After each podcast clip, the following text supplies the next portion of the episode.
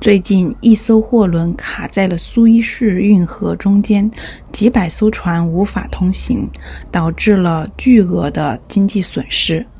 苏伊士运河开建于1859年，在大量的埃及苦工的劳作下，经历了十年才完成。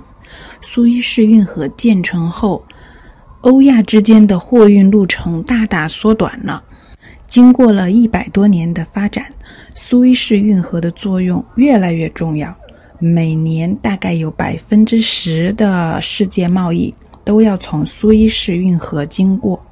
这次事件反映出来了苏伊士运河管理的问题。有一些文章分析，这次事故最有可能赔偿的就是这艘轮船的所有方——一家日本的轮船公司。